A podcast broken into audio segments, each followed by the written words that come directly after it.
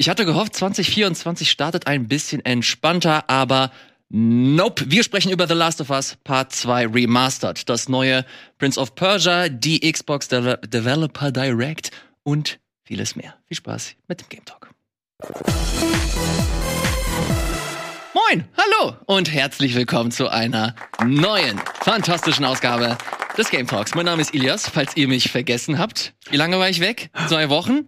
Entschuldigt. Oh, schön, dass ihr da seid und frohes neues Jahr, auch von meiner Seite. Und der gute Gregor ist auch mit dabei. Ja, frohes Neues, Ilias, ne? Hallo Gregor. Hast Ja, du mich ich- vermisst, sei ehrlich? Ja, natürlich. Ja, aber ich habe an dich gedacht. Das äh, muss ja auch für was äh, zählen, Na, oder? selbstverständlich. Hallo lieber Fabian. Hallo.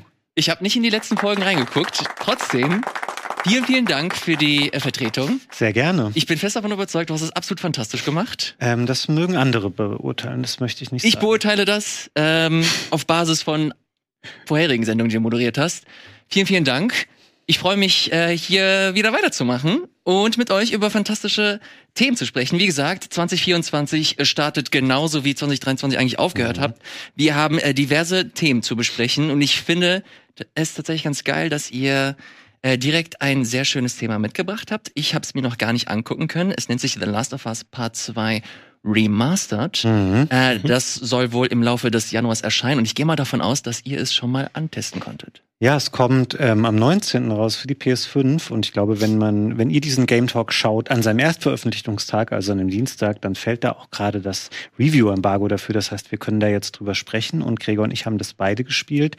Ähm, Erstmal die Frage jetzt beantwortet, was ist das eigentlich, dieses Remastered? Weil das Spiel ist im Original ja noch nicht sonderlich alt. Es ist 2024 für die, äh, 2024, 2020 für die PS4 erschienen. Dann hat das ein PS5-Patch bekommen, 2021. Ähm, das heißt, du hattest dann schon Sachen wie 60 Frames und jetzt hast du eine Remastered-Version, die natürlich nochmal so technische Details hat wie ähm, echte 4K im Quality-Modus. Du hast ähm, VRR-Support, das heißt, theoretisch ist die Framerate nicht ähm, limitiert, wenn du ein entsprechendes Display hast, was das unterstützt. Und man hat ähm, laut Factsheet, ich sage bewusst laut Fact, äh, Factsheet, auch so Sachen wie schönere Texturen und schönere Schatten, habe ich aber nicht so viel von wahrnehmen können. Was nicht heißt, dass das Spiel nicht gut aussieht. Das Spiel sieht immer noch toll aus, aber Frage an dich da jetzt schon mal, Gregor. Wir sehen hier die Kampagne, auf die wir gleich noch mal ein bisschen eingehen können, einen Ellie-Part, den man hier spielt in der Remastered-Version. Hast du gedacht, ah wow, das ist jetzt ja ein ganz anderes ähm, Spiel audiovisuell? Nee, ähm, aber das habe ich auch nicht wirklich erwartet. Also wir werden gleich eh nochmal ergänzen, was das äh, Spannende und Interessante dran ist. Ich würde nämlich auch sagen, wenn ihr daran interessiert seid, entweder Last of Us 2 nochmal zu erleben, nach den dreieinhalb, vier Jahren, wo es jetzt her ist, oder zum ersten Mal zu äh, erleben, wie viel anders, wie viel ist neu äh, gegenüber der PS4-Version, was sind die neuen Modi, die hinzugekommen sind. Rein technisch. Ich habe, nachdem ich etliche Stunden mit dem Remaster verbracht habe, daheim an der PS5, äh, auch schön in 4K nativ gespielt, äh, Material dabei aufgenommen. Ich habe die PS4-Version nochmal installiert auf der PS5 und äh, ganz ehrlich, beim Spielen, ich konnte keinen Unterschied sehen, direkt beim Spielen. Ja, also erstmal den gleichen Part auf der PS5 Remaster-Version, dann mit der anderen Version. Ich hatte auch die vom Factsheet, die Sachen nochmal im Hinterkopf, was die Texturen und andere Sachen angeht. Ähm, ich habe dann mal verglichen, die äh, bei, also ich habe mir die äh, Videos genommen und nebeneinander gestellt und dann geschaut. Wenn man sehr wohlwollend ist, kann man vielleicht sagen, okay, die eine Textur hier und da oder wie die Lichteffekte einfallen, kann schon hier und da besser ähm, ausschauen. Ähm, das, was in den Fact- Factsheets drin steht, wird dann wahrscheinlich auch so stimmen. Aber ganz ehrlich, also ich, ich weiß nicht, ob ich äh, selten, also ich habe selten ein technisches Remaster gesehen, wo ich gefühlt weniger Unterschiede äh, hatte. Ne? Du, du hast ja nicht mal, ähm, selbst mit der ähm, alten PS4-Version, du hast es ja gesagt, Fabian, da wurde ja eh ein PS5-Patch hinzugepackt. Und ähm, du hast zwar nicht so viele Einstellmöglichkeiten da mit den Grafik-Settings, also VRR, High Framerate und sowas, das gab's da nicht. Ähm, aber ich konnte zwischen Leistungs- und Qualitäts- oder 60 und 30 FPS umschalten.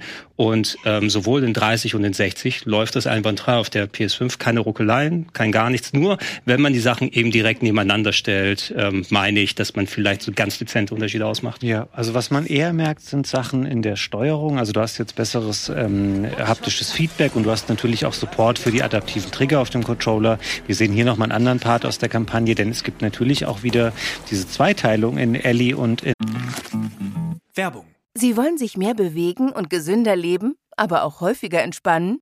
Die App TK Coach unterstützt Sie dabei. Mit kurzen Übungen für die bewegte Pause oder den 8-Minuten-Workouts mit Olympiasieger Fabian Hambüchen. Finden Sie Ihre innere Mitte dank einer Runde Anti-Stress-Yoga oder mit vielen kurzen Atem- und Entspannungsübungen. Das alles und noch viel mehr in der App TK Coach. Jetzt einen Monat lang testen. Für TK-Versicherte kostenlos. Werbung Ende. Abby und vielleicht auch nochmal, es ist eigentlich selbstverständlich. Ich sage das ähm, dennoch äh, der Vollständigkeit halber mal. Du hast natürlich die gleiche Kampagne und die gleiche Geschichte, die man auf der PS4 auch hatte. Da ist nichts ähm, geändert. Und ich habe dann gedacht, ah, spielst du mal kurz in die Kampagne. Und dann finde ich aber, hast du wieder diesen Einstieg, wo ähm, das so schön etabliert wird, wie sie da in diesem in dieser Siedlung wohnen. Es gibt diese Reitpassagen, es gibt dann gleich diese dieses Aufeinandertreffen mit Infizierten und das Spiel macht es sehr, sehr gut, dich am Anfang gleich reinzuziehen. Und dann habe ich da auch gespielt und gleich bei der ersten Session natürlich auch die ikonische Szene erreicht, an der sich sehr viel, ähm, sehr viele Streits und sehr viel Hass ursprünglich mal entzündet haben, was da in der Geschichte passiert. Ich möchte das nicht spoilern für die Leute, die vielleicht gar nicht wissen, was im Verlauf dieser Geschichte passiert. Fand es immer noch sehr schlimm und auch unangenehm anzuschauen, ähm, wie ähm, da Gewalt gezeigt wird und wie da halt auch mhm. Rache gelebt wird, was ja dann auch ein großer Treiber ist für die ähm, Story im weiteren Verlauf des Spiels. Ähm, finde aber immer noch, das ist ein super gutes Spiel. Ich möchte da gar keine Diskussion drüber anfangen. Ist diese Story jetzt ähm, für jeden perfekt, so wie sie ist, oder hätte man sich da teilweise andere Entscheidungen gewünscht. Finde aber auch overall gesehen, also ich habe es jetzt noch nicht durchgespielt, habe dann wieder gemerkt, es ist eine ganz schön lange Kampagne. Also man sitzt echt wahnsinnig lange daran, Last of Us 2 zu spielen. Wirklich lang. Ähm, Elias, wärst du wieder bereit? Es sind tatsächlich dreieinhalb Richtung vier Jahre jetzt. Wärst du bereit, jetzt schon Last of Us 2 nochmal durchzuspielen? Ich möchte The Last of Us Part 2 nie wieder spielen. Also wenn ich ganz ehrlich bin. aber das äh, ist jetzt keine Wertung äh, bezüglich der Qualität des Spiels. Die ist, wie Fabian gerade äh, beschrieben hat, ohne Zweifel erhaben. Mir ist das einfach zu doll. Also ja. es war so ein intensives Spielerlebnis, mhm. das sich über mehrere, wie viel, über 30 Stunden habe ich das, glaube ich, insgesamt gespielt. Ich glaube, ich habe ein bisschen länger gebraucht. Ähm, einfach, weil das auch so ein, so ein düsteres und vor allem auch dichtes Spiel ist, was die Atmosphäre und ähnliches angeht. Und das war, also für mich hat das Spiel sehr viel abverlangt. Das war wirklich sehr, sehr, ähm, das war kein easy Spielerlebnis. Das war super interessant und schön. Insgesamt war, ist mir das als ein sehr gutes Spiel in Erinnerung geblieben, aber keines, das ich jemals nochmal spielen möchte. Was jetzt das äh, Remaster angeht, finde ich diesen Kompromiss eigentlich ganz okay, dass man jetzt nicht wie bei dem ersten Teil äh, nochmal, weiß weiß ich, 70, 80 Euro äh, verlangt, sondern den Mittelweg nimmt, äh, dass du, wenn du die Basisversion hast, 10 Euro dazu zahlst, mhm. nicht nur die, äh, Quali äh, die äh, qualitativen Verbesserungen in äh, Bild und äh, Technik bekommst, sondern auch zusätzliche Inhalte. Wir haben ja diesen äh, Roguelike-Modus, wenn ich mich nicht ganz irre. Genau. Äh, unfertige Level kommen dazu. Also da finde ich, ist das auf jeden Fall ein Angebot, wo ich persönlich nicht meckern kann, wenn man jetzt äh, The Last of Us Part 2 noch nie gespielt hat und noch keine Basisversion hat. Ah, ich würde tatsächlich empfehlen, holt euch die PS4-Version. Ja. Äh, die ist auch ohne den PS5-Patch oder das Remaster hier fantastisch. Also das spricht Bände, dass man hier nicht großartige Unterschiede sieht. Das mhm. äh, zeigt einfach nur, wie großartig technisch das Spiel schon auf der PS4 gelaufen ist.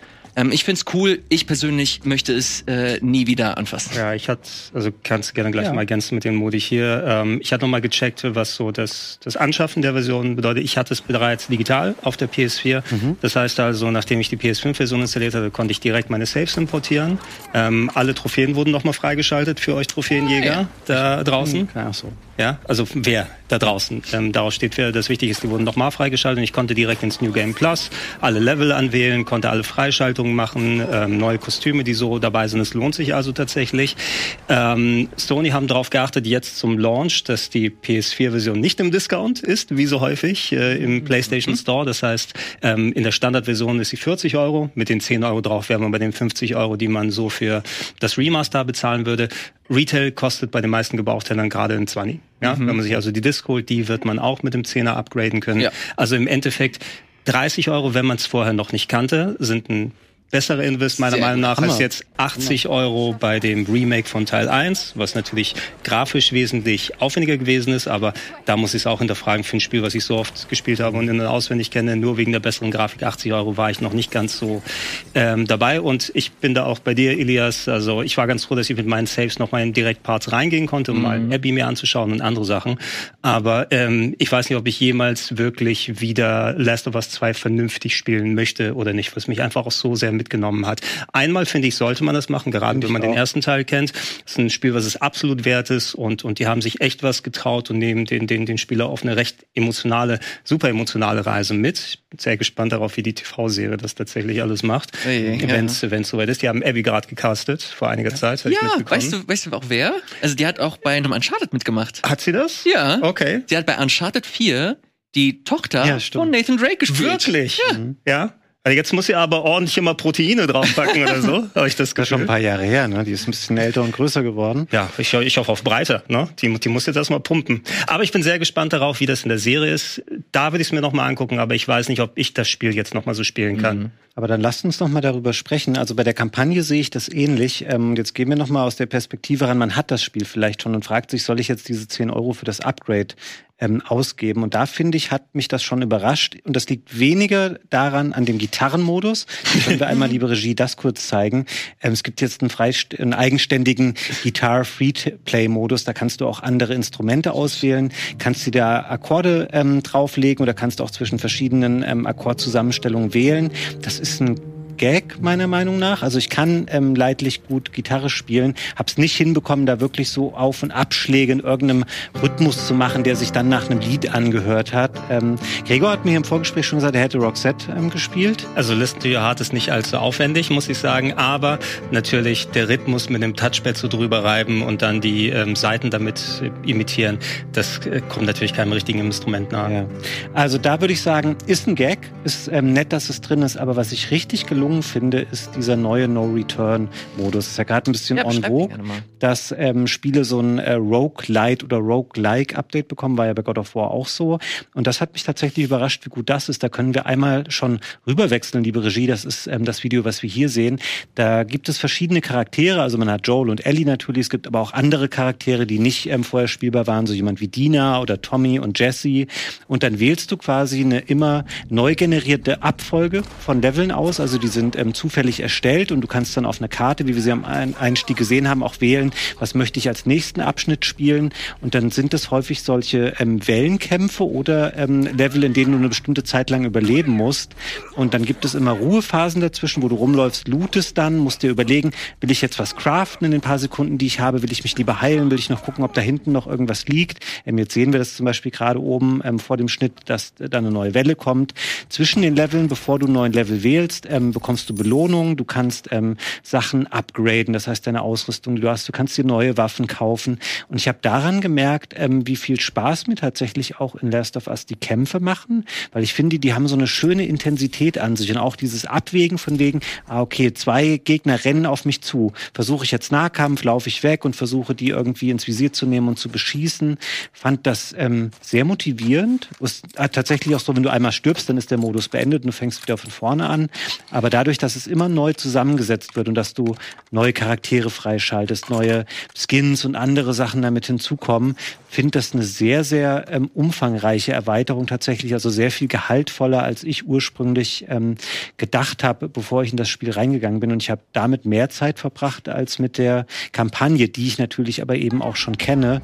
Also weiß nicht, wie dir das ging, Gregor, aber ich habe das als sehr spannend und durchaus auch motivierend empfunden, diesen Modus zu spielen. Ja, die, die haben sich auf jeden Fall echt Gedanken gemacht, wie das funktionieren kann. Man merkt, du hast es auch schon gesagt, das Gameplay ist einfach sehr, sehr gut, was so Stealth Action, aber auch, sage meine Gunplay und die anderen Sachen angeht. Ähm, was ich interessant fand, äh, war auch, dass es jetzt nicht, es ist kein reiner Action-Modus, sondern je nach Mission kannst du natürlich auch gucken, wie du da agierst oder reagierst. Ich habe zum Beispiel mal eins gehabt, wo es dann um das Ausschalten von Gegnern ging und ich habe das mal komplett Stealth gemacht, ohne eine Waffe abzufeuern. Das hat dann auch seine 15 Minuten für diese Runde gedauert. Ähm, Äh, aber das Spiel gibt dir eben die Option, das zu machen. Wenn du aber dann siehst, ey, da bietet sich hier an, so ganze Blaze raus und ähm, wenn du einmal wieder drin bist, dann, dann kann das gut funktionieren. Es hat auch, also es, es ist schon, ich bin auch mal an einem Endboss gestorben, was nicht geil war. Ne? So kurz vor der letzten Energie, das ist dann der letzte von wie viel, vier, fünf Runden, die man Genau. macht, vier, fünf, sechs Runden. Und dann ist natürlich dein Roguelite-Durchgang vorbei. Ähm, du kannst die Upgrades, die du zwischendurch geholt hast, die sind natürlich weg.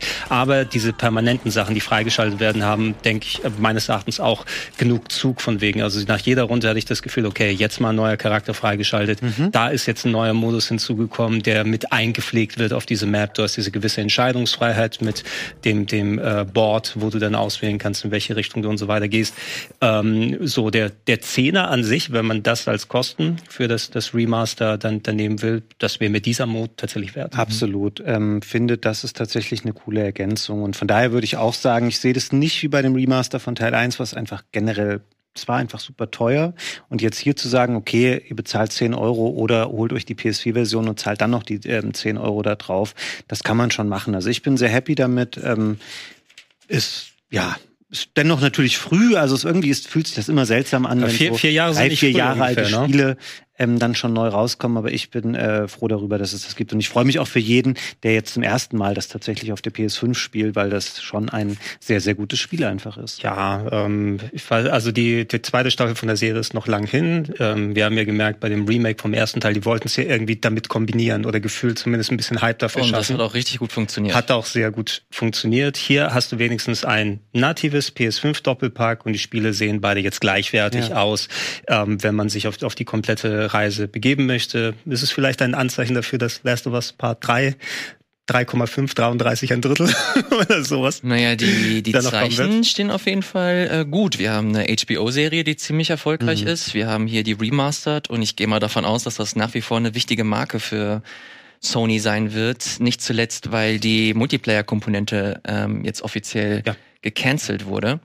Äh, Ich gehe mal davon aus, dass wir da Singleplayer-mäßig auf jeden Fall noch mehr sehen werden. Ich finde das tatsächlich ganz interessant, weil den Bildern jetzt zu urteilen, ist das ein sehr segmentiertes Spielerlebnis, dass du halt wirklich einfach nur deine Wellen hast Mhm. und that's it. Und äh, ich finde das lustig zu vergleichen mit God of War Valhalla, das jetzt kürzlich Mhm. auch äh, erschienen ist. Also ein Update zu God of War Ragnarök, das ja auch so eine Art Rogue-Light-Modus bekommen hat. Mhm. Aber ich weiß nicht, ob ihr da mal reingeschaut Hab habt. Ähm, das ist so absurd gut, wie sie das umgesetzt haben, dass du da nicht nur wie hier rein segmentierte äh, Level und Modi hast, sondern auch wirklich eine Geschichte weitergeführt wird und auch mega interessant und spannend äh, bis hin die Brücke geschlagen zu der alten äh, griechischen griechischen Mythologie. Ähm, und das war kostenlos. Und hier nochmal ein Zehner, äh, finde ich ganz äh, witzig so zu beobachten, wie, du, wie die Preispolitik bei äh, Sony ist. Das nur mal kurz erwähnt, aber wie ihr beide schon gesagt habt, trotzdem äh, schön und gut, dass das äh, generell Ja. zur Verfügung gestellt wird. Checkt äh, gerne auch aus, das soll wohl in das Spiel nochmal nachgeliefert werden, aber es wird es auch auf YouTube geben. Ähm, Grounded 2, die Oh ja. Doku zum äh, Making of, also was sie produzieren wollten und dann ist durch Covid nicht entstanden, äh, sollte dann entsprechend ein Making-of sein und jetzt ist das fertiggestellt worden, soll wohl in Richtung 90 plus Minuten gehen, wird es wie gesagt auch auf YouTube geben und inklusive der Rezeption zu dem Spiel, die wird da auch dann angesprochen. Oh. Ich ne? glaube, es wird auch thematisiert, dass es auch Crunch und solche Sachen gab. Das habe ich aber heute nur überflogen, Mhm. ähm, dass das ein Thema sein soll. Ich bin gespannt, inwiefern das da wirklich äh, aufgearbeitet Ich auch. Also einen Trailer kann man sich schon mal angucken und mehrere Stunden Podcasts hören im Spiel auch. Also Entschuldigung? Es, äh, du, du kannst Podcasts über äh, von, von den äh, Creatoren dann hören, äh, aus dem Menü dir anschalten, die dann erzählen, ja das oder das war so. Also nicht parallel zum Spielen, ich konnte die zumindest in dem Menü anwählen und mir angucken. So vier, fünf Stunden Ah. Podcasts waren dabei. Valve macht das immer richtig gut. Kennt ihr das? Wisst ihr, wie sie Behind-the-Scenes-Sachen immer machen? Du kannst das Spiel, also zum Beispiel Portal, neu starten und dann siehst du im Level selbst so kleine Audio-Dots, so Symbole. Genau das, genau das siehst du auch, denn Developer Commentary ist zusätzlich noch mit dabei. Ah, Das kannst du nämlich Achso, auch. ich dachte, das meinst du. Nee, nee, ich meine, es gibt Podcast plus Development Commentary, genauso wie du es gerade ausgeführt Verstehe, hast. okay. Inklusive der Lost Levels, die auch ganz nett waren, wo man da mal reinschauen Das kann. ist cool. Ja, ähm, und äh, ja, ich würde es jetzt nicht beim ersten Mal diese Development Commentary Nein, auf gar keinen Fall. aber rein optional, dass äh, man sich das angucken kann. Man, man kriegt schon was für sein Geld. Und ich Mhm. habe jetzt den God of War Modus nicht ausprobiert, ähm, aber das kann ja jedes Studio dann für sich anders sehen. Und das kam mir ja mehr so vor wie fast Mhm. schon eine äh, äh, kostenlose Expansion ne? mit Story-Inhalt. Ja, ich will das gar nicht schlecht reden. Ich, dieses God of War Valhalla hätte man locker für 10 Euro zur Stimmt. Verfügung stellen können. Also so gut finde ich das. Standalone, das wäre gut gewesen.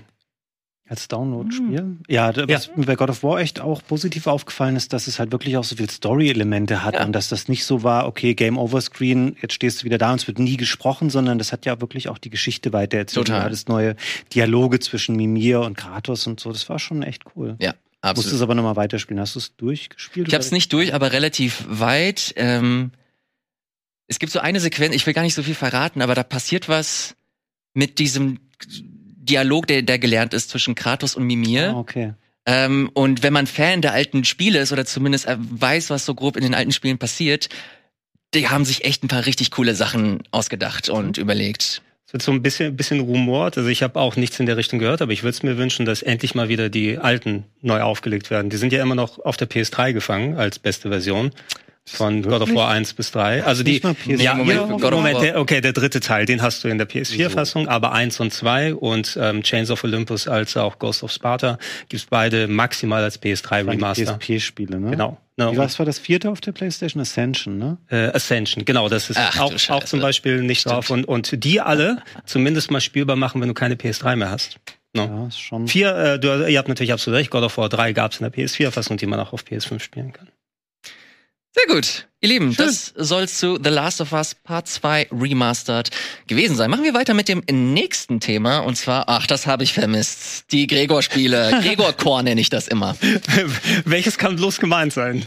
Grand Blue Fantasy Relink. Da hast du die Demo gespielt, lieber Gregor. Da habe ich die Demo gespielt. Die ist relativ überraschend gedroppt vor einigen Tagen, wo wir das gerade aufnehmen. Ähm, der Release ist, Fabian, korrigiere mich, Anfang Februar. Ja, erste, zweite wohl. Ich glaube, wir haben letzte Woche in der Vorschau-Sendung noch vom 29. Januar gesprochen. Es ist wohl jetzt der erste, zweite. Und ich muss ganz kurz Gregor verteidigen. Ich glaube, ich habe das nochmal mit in diese Vorschau-Shows geschleift, weil ich das jetzt erst entdeckt habe. Gregor kennt das wahrscheinlich schon seit fünf Jahren, weil das sehr lange in Arbeit war. Ich finde, das sieht hammer cool aus. Ja, ähm, also ich, ich weiß davon, aber ich kenne mich nicht besonders gut mit Grand Blue Fantasy aus. Ähm, ich hätte letztes Jahr die Gelegenheit gehabt, das mir auf einem Event anzuschauen, aber leider hat sich das zeitlich, ist es nicht, äh, sich nicht ausgegeben. Grand Blue Fantasy habe ich auch eher anders abgespeichert, denn ursprünglich ist das eher, ich meine, es gab auch noch so Wurzeln im Handybereich, Ja. aber ich kenne es als Fighting Game Serie. Ne? Das sind äh, Mhm. Arc System Works, äh, die dran sitzen, die sowas wie Blaze Blue, Guilty Gear und solche Sachen dann machen. Und ähm, so hatte ich Grand Blue Fantasy abgespeichert und Grand Blue Fantasy Relink ist eine Japano-RPG-Ausgabe von diesem Universum. Ähm, äh, ja, und mir wurde es auch immer wieder nahegelegt von meiner Community. Wir haben es, glaube ich, auch extra bei uns in der Recap-Show hier mit reingetan, weil in der ersten Show die Leute gesagt haben, wo ist eigentlich Grand Blue Ja. Fantasy Relink ähm, drin. Ähm, ich hatte so ganz leichte Skies of Arcadia-Vibes, wer das Spiel noch kennt, weil man so als Luft Piraten gefühlt irgendwie unterwegs ist auf so fliegenden Inseln. Das Spiel selber hat sich angefühlt wie so ein bisschen eine Mischung aus den Tales-Spielen von Bandai Namco, sehr Anime-Style, Echtzeitkampf und so weiter und ein kleines bisschen Monster Hunter. Muss man sagen. Ähm, also die Modi, die man in der Demo ausprobieren konnte, es war so ein bisschen Story, wo man so verschiedene Encounter hatte gegen Goblins, die in, auf Luftinseln unterwegs sind und so weiter. Und du konntest dann tatsächlich in einem anderen Modus so auf Monster Hunter Jagden gehen, wo du ähm, deine Party selbst zusammenstellen konntest. Jeder hatte seine eigenen Echtzeitattacken, sehr große Nice. Skilltrees, von denen man Sachen auswählen kann.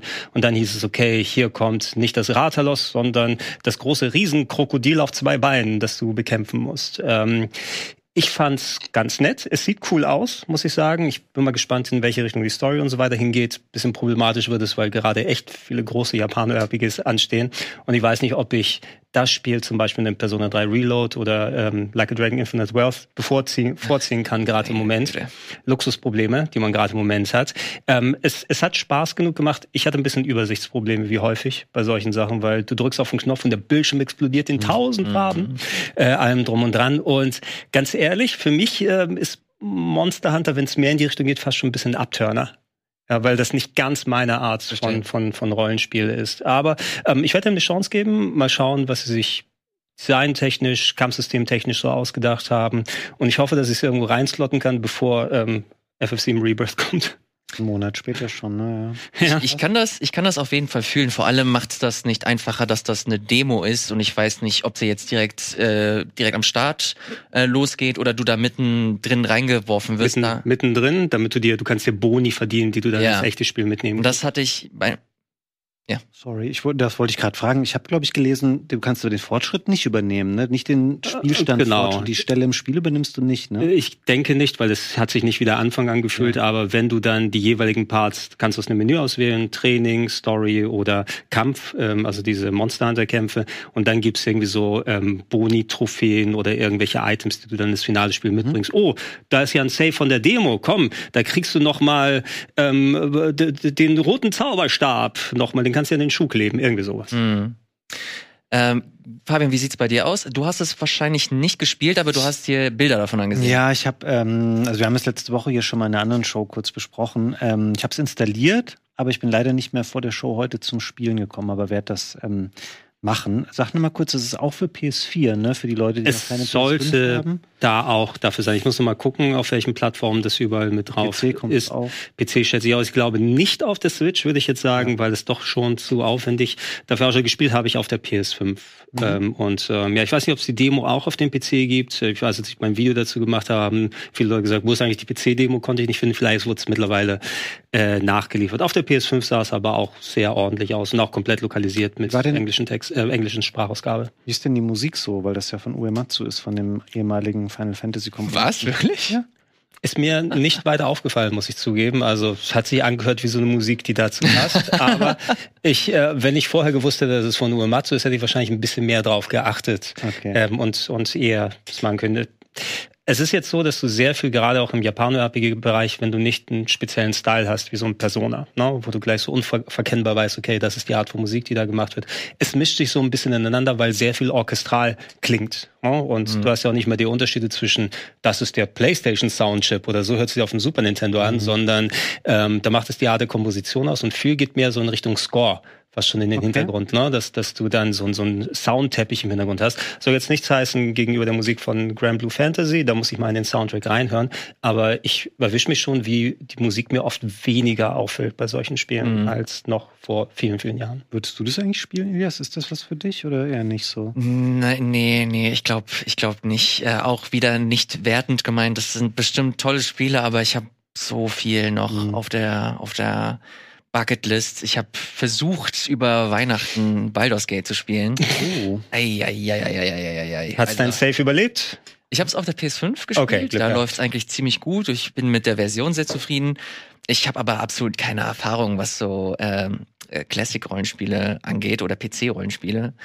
Und da habe ich ewig gebraucht, um wirklich vernünftig reinzukommen. Holy moly. Hattest du immer das Gefühl, oh, ich habe mich jetzt, jetzt, äh, mir gefällt nicht, wie das da ausgewürfelt ist, lass mich nochmal neu laden. Das darfst du nämlich nicht machen. Go with the flow. Ähm, nee, das habe ich nicht gemacht. Okay. Ich habe bisher, also ich habe aber auch wirklich, ich habe, lass es sieben Stunden oder so sein. Das ist bei Baldur's ja halt wirklich nichts. Ähm, aber ich habe mir schon vorgenommen, eventuell mache ich eine Schwierigkeitsstufe leichter, weil ich absolut stellenweise keine Ahnung habe, was mhm. da, was da passiert, wie die Fähigkeiten miteinander funktionieren und dann im nächsten Spieldurchlauf in drei Jahren, dass ich das dann wirklich im normalen Schwierigkeitsgrad Ich sag's ja, ich spiele nicht so viele PC-RPGs. Das waren ja so aus der Ära, wo ich dann mehr auf Konsolen schon, mhm. schon umgegangen bin, aber vorher habe ich viel Amiga und C64 gezockt. Ich finde dieses Überangebot an Skills ist schon sehr enorm. Also du wirst direkt am Anfang, du hast schon gefühlt, egal welche Klasse du hast, 800 Millionen Skills und dann greift das ineinander und dann hast du den rundenbasierten Kampf, wo von 500 Ecken nochmal welche ankommen. Das ja. kann schon ein bisschen überfordernd sein. Absolut. Also das macht's ja auch aus. Also das ist ja das Geile daran, dass du so viele verschiedene Komponenten miteinander äh, kombinieren kannst und dazu dein eigenes Spielerlebnis kreierst. Mir persönlich ist es gerade noch ein bisschen too much und es hat sich ein bisschen nach Arbeit angefühlt. Habe ich halt Pikmin 4 angemacht. Oh. Deutlich entspannter, äh, ein bisschen easier reinzukommen. Und das war eine Sache, die ich halt einfach nachholen wollte. Und dann ist mir das so ein bisschen entglitten, aber ich habe es mir fest vorgenommen, ich will auf jeden Fall weitermachen, weil das storymäßig, obwohl das gar nicht so mein Genre ist, über alle Zweifel haben. Hammer. Wir, wir reden ja nachher noch äh, weiter, aber ich glaube, du und ich, Elias, haben über die Weihnachtszeit fast die gleichen Spiele gezockt. Echt? Ja, ja, zum Teil. Okay. Interessanterweise, rein zufällig. Ich bin gespannt, lieber Gregor. Lass uns äh, weitermachen, bevor wir uns hier verzetteln. Nee, ganz kurz, kleiner Einschub. Ähm, Grand Blue Fantasy Reeling gibt es für PlayStation 5, 4 und PC. Demo aktuell leider nicht Okay. für den PC, nur auf der PlayStation. Machen wir weiter mit bis jetzt meine aktuellen, äh, mein über mein aktuellen Überraschungshit äh, des Jahres. Ich liebe diesen Titel. Wow. Prince of Persia: The Lost Crown. Was für ein tolles Finde ich Spiel. auch. Ähm, lustige kurze Anekdote dazu. Ich habe es am Donnerstag ähm, bei Rocket Beans äh, Let's Played und das war der Abend. Wir haben es genau angefangen in dem Zeitpunkt, wo das Embargo gefallen ist. Und jetzt hat das Spiel, das Spiel ist ein 2D Metroidvania, nicht den geilsten Einstieg. Ähm, das ist so außerhalb der eigentlichen Spielwelt noch. Es wird sehr viel gelabert. Die Helden sind vielleicht oder die Protagonisten sind alle vielleicht ein bisschen zu cool. Und dann die Leute dann so im Chat hast du so gemerkt, ja, okay, sieht jetzt nicht so geil aus. Und ich die ganze Zeit so, ey, guckt euch das mal an. Und dann haben die Leute geschrieben, ah, bei Metacritic hat es jetzt 87 und Ah. so. Dann hab ich gedacht, geil. Dann der Metacritic, der muss ja recht haben. Naja, ich habe halt versucht, die ganze Zeit den Leuten zu erklären, hey, das ist ein echt cooles Spiel, weil da stehe ich auch voll dahinter, was du sagst. Ähm, ich habe damit angefangen, ähm, schon etwas vorher letzte Woche und habe gedacht, wow, das ist echt cool und ähm, es ist auch eher so, dass es im Rahmen seiner erstaunlich langen Spielzeit, es wird sehr schwer, das ist ein Aspekt, aber es wird auch eher besser als schlechter. Also da kommen immer noch coole Ja. neue Ideen und Skills dazu. Ähm, wie weit bist du schon und was gefällt dir besonders? Ähm, ich habe, glaube ich, jetzt so sechs oder sieben Stunden. Äh, nicht, ich, wahrscheinlich so die Hälfte, das wird so um die 20 Stunden lang sein. Ähm, ich hatte das schon seit längerer Zeit auf dem Schirm, weil es von Ubisoft Montpellier kommt. Die Ja. sind unter anderem dafür bekannt, dass sie die Rayman Jump'n'Runs machen. Valiant Hearts war das, glaube ich, äh, zuletzt. Und die haben bei mir einfach Vorschusslorbeeren und ich bin davon ausgegangen, dass dadurch, dass das ein Metroidvania ist, äh, sehr viel Plattformer, dass das Leveldesign einfach sehr gut sein wird. Und mit äh, diesem Eindruck oder mit äh, diesen Erwartungen bin ich reingegangen und ich wurde zu 100% äh, zufriedengestellt. Ich mag das Leveldesign total gerne, die Fähigkeiten fühlen sich echt sehr, sehr gut an. Das Kampfsystem wirkt am Anfang sehr rudimentär, Mhm. ähm, ist aber erschreckend tief. Finde ich auch. Ich äh, habe dann plötzlich äh, gefunden, dass du Tutorials machen kannst. Also da ist ein Charakter in der Spielwelt, der dir halt ähm, beibringt, wie die Grundlagen des Kampfsystems äh, sind. Und da hast du erschreckend viele Varianten. Also ich habe wirklich gedacht, du hämmerst da einfach auf Viereck und that's it.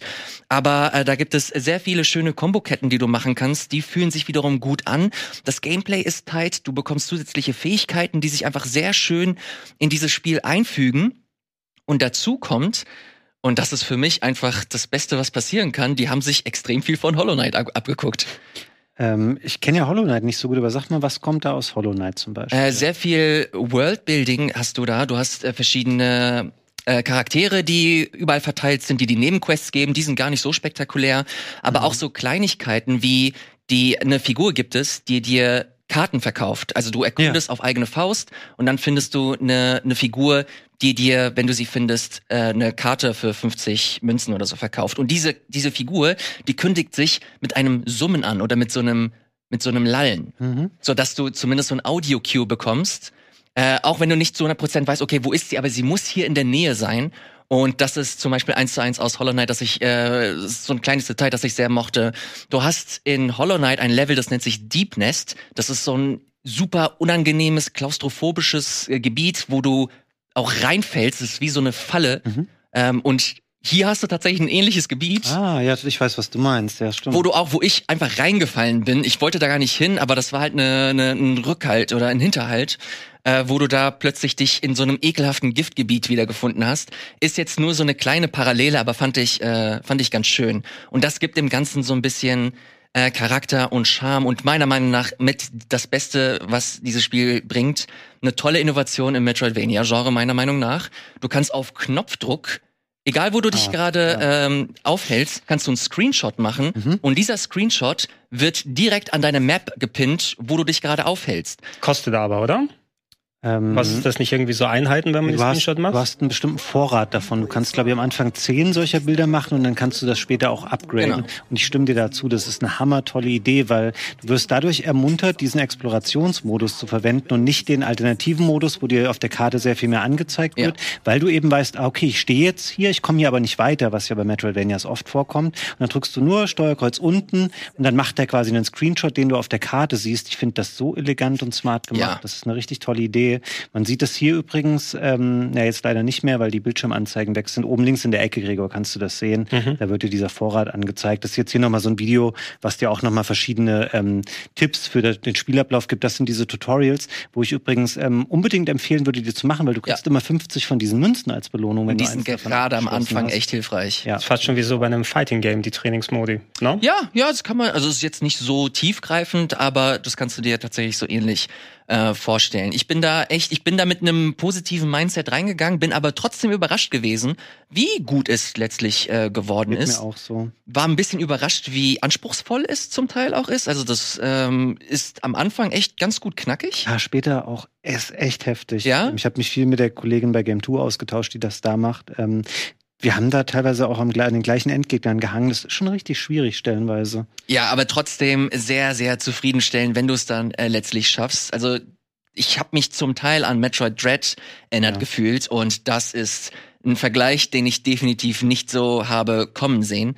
Ähm, tolles Spiel, wirklich guckt euch das an, auch wenn das auf dem ersten Blick sehr äh, generisch wirkt, aber spielerisch ist das absolut großartig. Ihr habt eine, ihr habt tolle Fähigkeiten, Arsenale.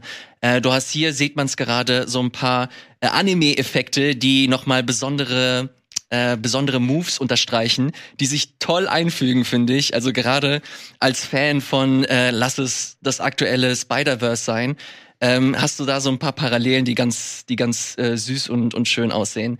Ähm, sehr, sehr tolles Spiel. Guckt mhm. euch das an. Ich spiele das auf der Switch und da habe ich keine großartigen Performance-Probleme. Ich glaube, hier und da hakelt es ein bisschen, aber insgesamt kann man sich das auch auf der Nintendo-Konsole ganz gut geben. Und auf den großen Konsolen gehe ich mal davon aus, dass das nochmal deutlich ja, smoother ja. und entspannter läuft. Es hat teilweise 4K 120. Ach, dann. geil. Ja, ich habe es auf der nicht so weit äh, wie ihr gespielt, so knapp ein, zwei Stündchen auf der PS5. Ähm, ich hatte erzählt, wir hatten ja vor einiger Zeit mal drüber gesprochen, kurz die Switch-Version auf der Gamescom anschauen dürfen. Da hatte ich noch 30 FPS dafür abgespeichert, aber es gilt anscheinend nur für die Cutscenes. Also das ist ja schon ja, mal ganz gut genau. zu hören, dass es flüssig läuft. Äh, Elias, mit, mit welcher Sprachausgabe spielst du? Ich spiele es natürlich auf Persisch. Natürlich. natürlich. No? Ja. Das ja. habe ich auch als, äh, also von vielen gehört, ey, sehr cool, dass da tatsächlich eine ja. persische Syn Synchro mit dabei ist. Ja, voll. Und die ist, ich verstehe leider kein Persisch, nur ähm, Arabisch. Das war jetzt bei äh, Assassin's Creed Mirage. Da haben sie, da haben, mhm. sind sie ja auch schon die extra Meile gegangen, was toll ist. Und hier habe ich es einfach für die Atmosphäre gemacht und ich bereue es bislang nicht. Also wirklich äh, sehr, sehr schön und ich gönn's Ubisoft richtig, mal wieder ein Win. Ich wollte es gerade sagen, die haben echt so viele auf den Sack bekommen die letzten Jahre, auch natürlich teilweise selbst verschuldet mit dem, was sie gemacht oder was sie auch nicht gebracht mhm. haben an Spielen. Hab aber noch heute gelesen, dass ähm, äh, sich sowohl ähm, dieses letzte The Crew-Spiel als auch Avatar, also es war auf Deutschland bezogen, da aber sehr gut verkauft haben. Und ich kann mir vorstellen, dass auch Prince of Persia erfolgreich wird. Allerdings, ähm, das ist nochmal so eine Diskussion für sich, habe ich sehr häufig ähm, das Feedback gelesen.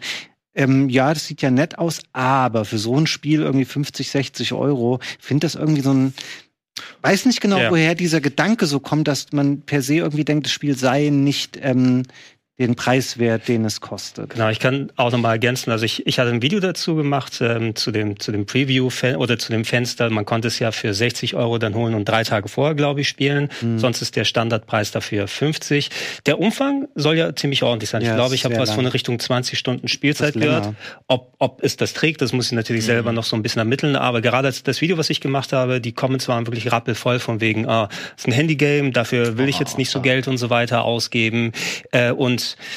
ihr habt ja auch den Metroid Dread Vergleich jetzt gemacht. Das hätte ich jetzt auch mhm. gedacht. Also ich hatte noch so ein bisschen Probleme mit den Parry-Fenstern und solche Sachen. Da muss ich mich jetzt erstmal dran gewöhnen. Aber es scheint schon jede Menge Fun zu machen. Irgendwo, wenn ich die 20 Stunden dann herfinde, um die mir da abzuknapsen, werde ich es dann auch machen.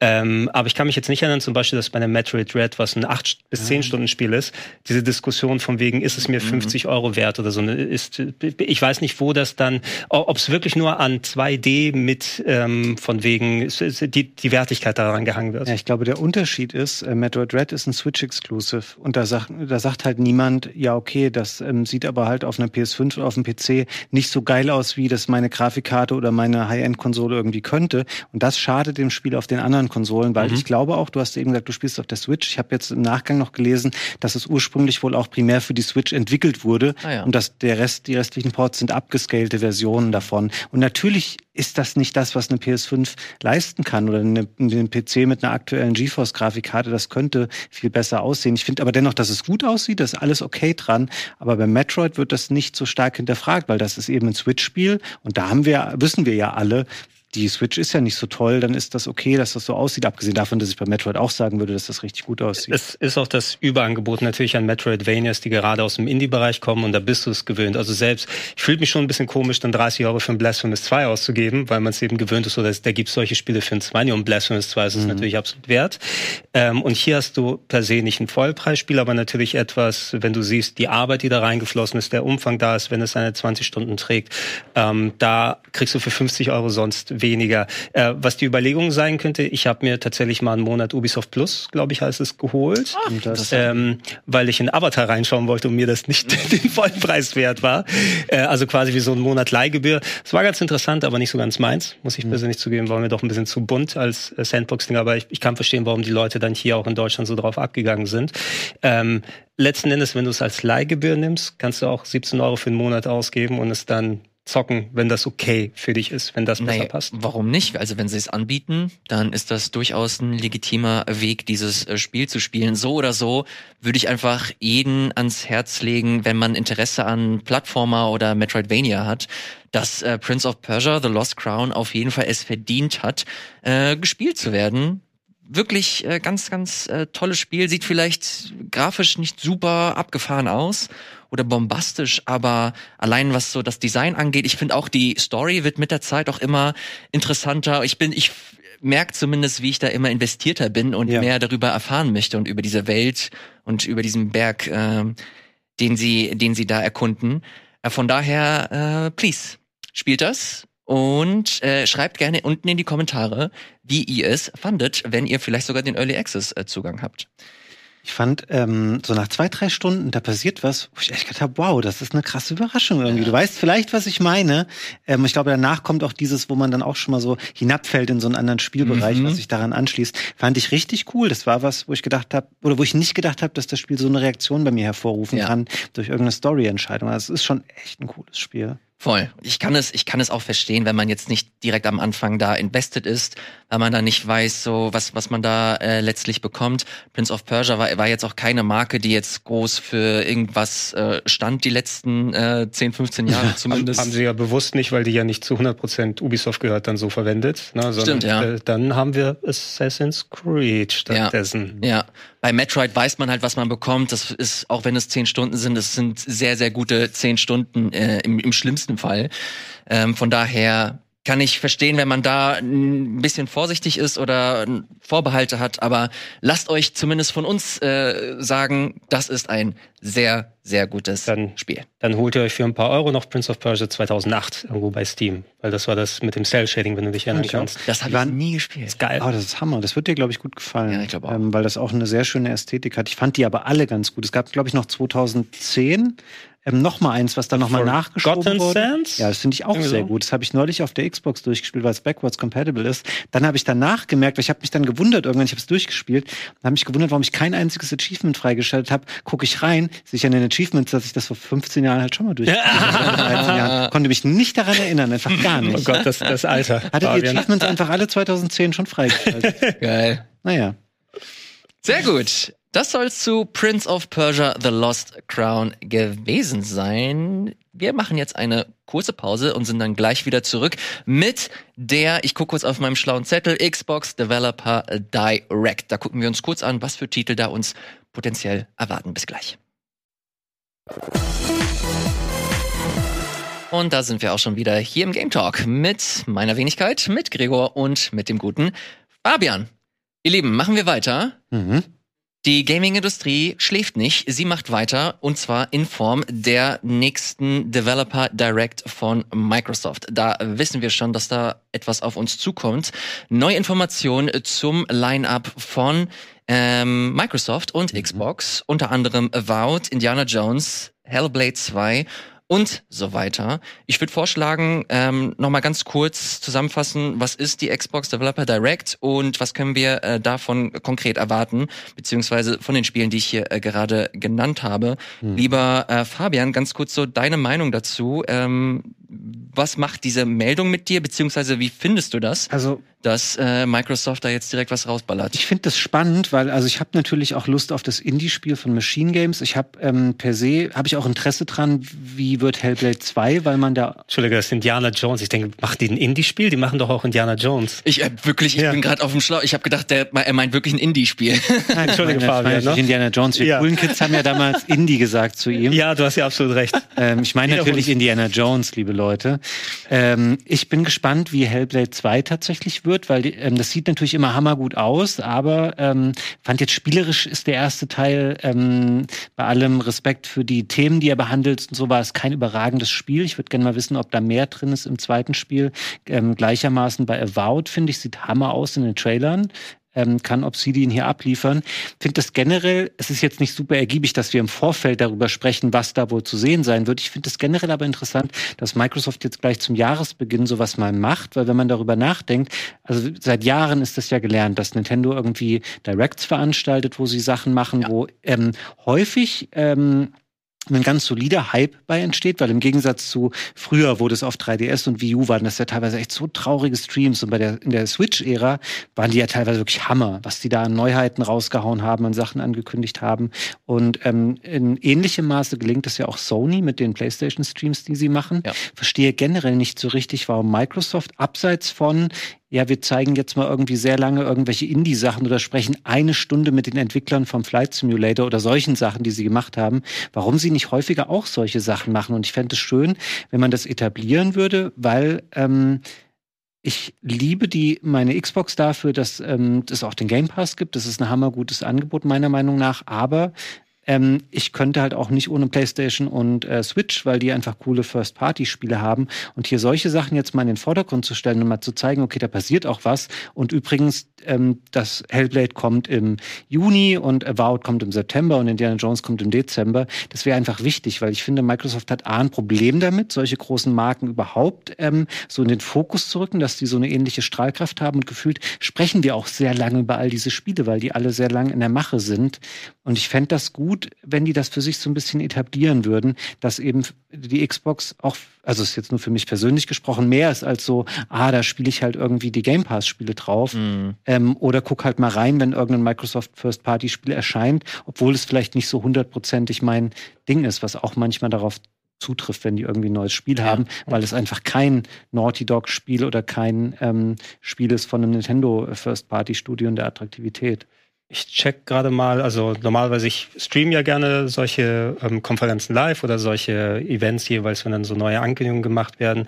Zwischendurch, du hast es ja erwähnt, Fabian, die hatten auch mal solche Indie-Game-Streams dann, mhm. wo ich gesagt habe, das mache ich einmal und nie wieder, so diese Indie-Spotlights. So viele Indiana Jones-Streams? ja, alle zusammen. Ich habe hier kurz geguckt, von 2021 habe ich einen Livestream gemacht, der dauerte über drei Stunden und äh, davon war, glaube ich, wirklich ungelogen so 45 Minuten für dieses eine Spiel, wo man rausfährt und fischt die ganze Zeit. Das ist nicht Dredge oder andere Sachen gemeint und es haben sich Sachen tausendfach wiederholt und es war einfach so von wegen, okay, da wollt ihr, dass die Leute jetzt nicht unbedingt dranbleiben und für News dann dabei sind. Sonst sind es immer nur die Showcases während des Summer Game Festes oder E3-Zeitraum mhm. dann gewesen.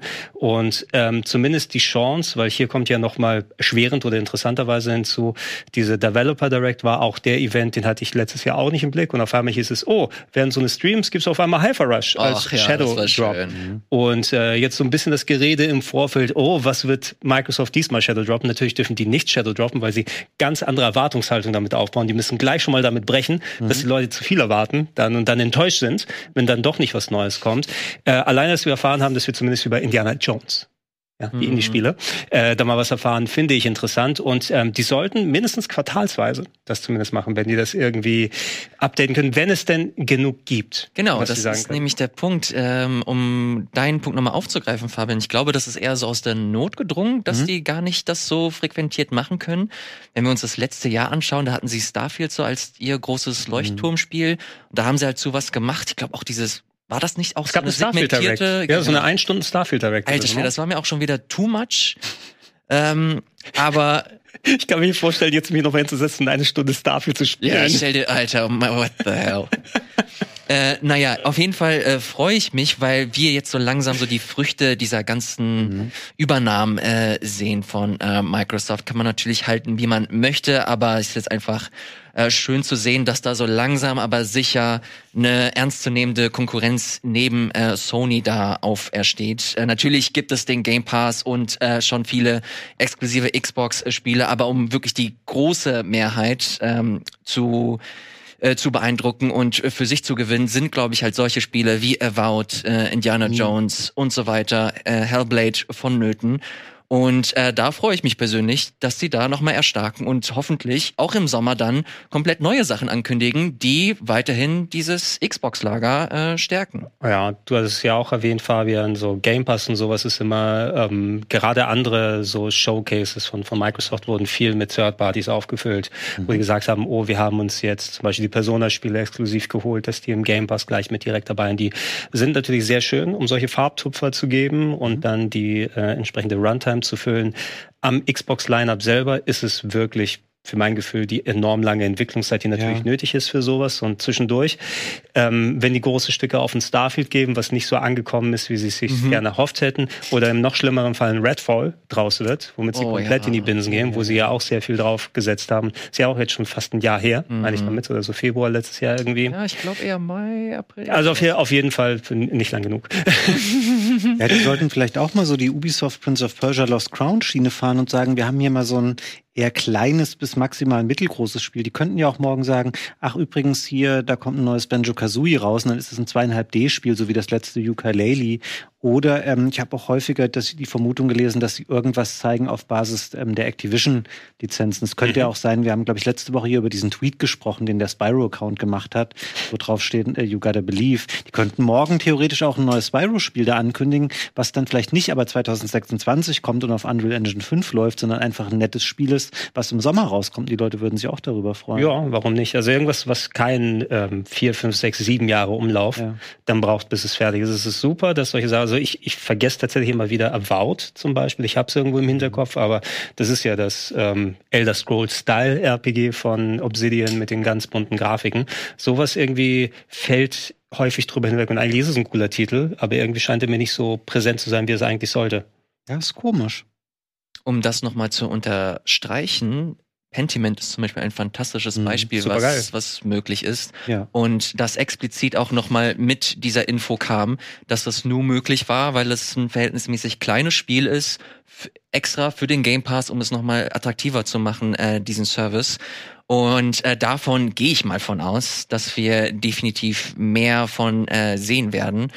Ähm, um persönlich hier zu sein, ich hab, bin so, ich habe so langsam das Gefühl, ich glaube, ich verkaufe meine Xbox wieder. Oh, aber die ganzen Game Pass doch. Ja, ich weiß. Und das ist aber auch das Problem. Der, der Game Pass überfordert mich. Kannst, kann man Xcloud nicht einfach auf dem Browser streamen? Ja, deswegen. Bist du auch. Deswegen, ja. Ich habe mir sogar schon überlegt, eventuell hole ich mir ein Steam Deck stattdessen und versuche das damit irgendwie zu koppeln, auch, wenn es, ein, auch ein wenn es umständlicher ist. Stream Deck wird raus. Aber ich habe äh, herausgefunden, das wusste ich gar nicht, dass sowas wie Pentiment zum Beispiel auch auf Steam veröffentlicht wird. Ja. Oder Hi-Fi Rush wird auch auf Steam veröffentlicht. Und, ja.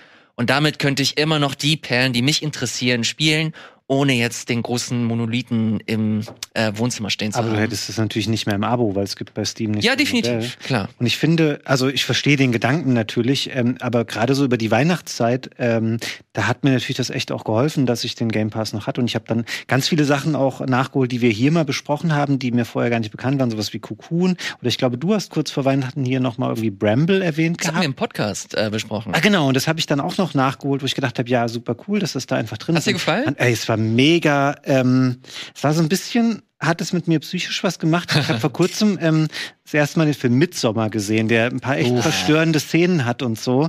Und das Spiel hat auch so krasse Sachen dafür, dass das einfach kindliche Protagonisten hat und so, was da für Themen behandelt werden und dass da irgendwie Babys sterben zum Beispiel. Ähm, Deutsche Märchen. andere, also da passieren so schlimme Sachen in diesem Spiel, die aber so gar nicht dramatisch aufgebauscht werden, sondern einfach so, okay, Kind ist jetzt tot. Ähm, fand es echt Okay. schockierend teilweise. Mhm. Also ähm, ist mir schon im Gedächtnis geblieben. Ist spielerisch nicht überragend. Ist so Little Nightmares, würde ich sagen, auf Ja. eine etwas ähm, äh, härtere und weniger ähm, rundgelutschte Art. Wir, wir haben ja aber schon häufig dann gesagt, dass der Game Pass natürlich sehr gut geeignet ist oder entsprechend so ein Games-Abo. Natürlich für euch alle da draußen, bevor die PlayStation Plus-Abonnenten erstmal genau schreiben, wie die ganzen Tiers sind, die man da abonnieren kann. Da gibt es mittlerweile auch sehr viele coole Sachen, die dann mit ähm, hinzukommen. Ähm, alleine, was das so die, die Discoverability dann, dann macht, ne, dass du überhaupt sowas entdecken kannst, wenn du nicht direkt mal das zum Neupreis kaufst und dass die Entwickler dahinter vernünftig kompensiert werden. Bei Pentiment war es so, dass natürlich Obsidian zu Microsoft mittlerweile gehört, dass sie das dann machen können. Aber mehr Pentiments, mehr Hi-Fi-Rushes, auch wenn das wirklich ein sehr einzigartiges Spiel dann gewesen ist. In dem Umfang, glaube ich, werden wir es nicht nochmal in der Form haben. Mehr davon und nicht nur die Indiana Joneses, was bestimmt cool werden wird. Aber ich weiß noch nicht. Ja. War Pentiment ein Obsidian-Spiel? Ja. Mhm. Ach, Das ist von äh, Josh, Josh Sawyer war Director der Fallout New Vegas. Genau, der, Ah, der, okay. der, der größte Fan von dem Namen der Rose, wie ich danach gemerkt habe. Ich habe den danach nochmal geguckt. Wirklich, also dem, die Verfilmung des Buches. Hast du, hast du Pentiment mal gespielt? Habe ich ja angefangen mal, es will ich aber auf jeden Fall noch weiterspielen. Ah ja, Großartig. auch ganz, ganz großartiges Spiel.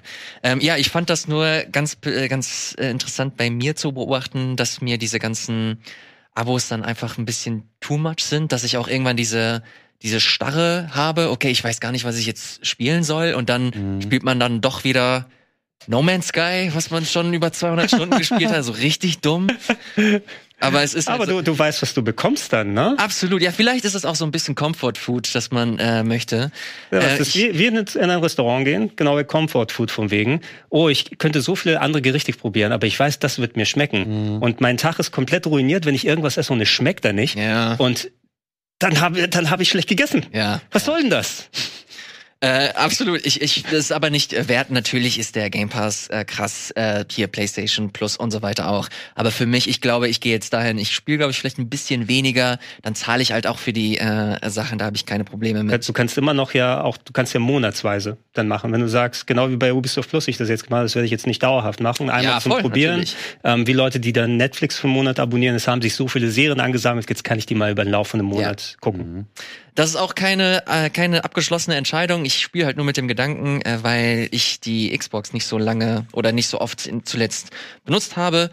Ihr könnt mich gerne in den Kommentaren äh, überzeugen, ob ich sie behalten soll oder nicht. Jetzt haben wir gerade schon über No Man's Sky gesprochen, jetzt machen wir es doch einfach zum Thema. Nicht, weil ich es mitbringe, äh, ich könnte es jede Sendung mitbringen. Nein, weil der gute Gregor No Man's Sky gespielt hat. Wait, What?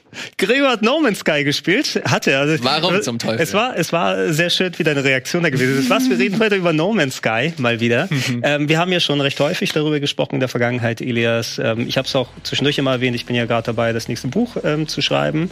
Und Ja, äh, nochmal? David ähm, die große Bucketlist der Videospiele. Also Mhm. 100 Games, die man in seinem Leben unbedingt mal gespielt haben sollte.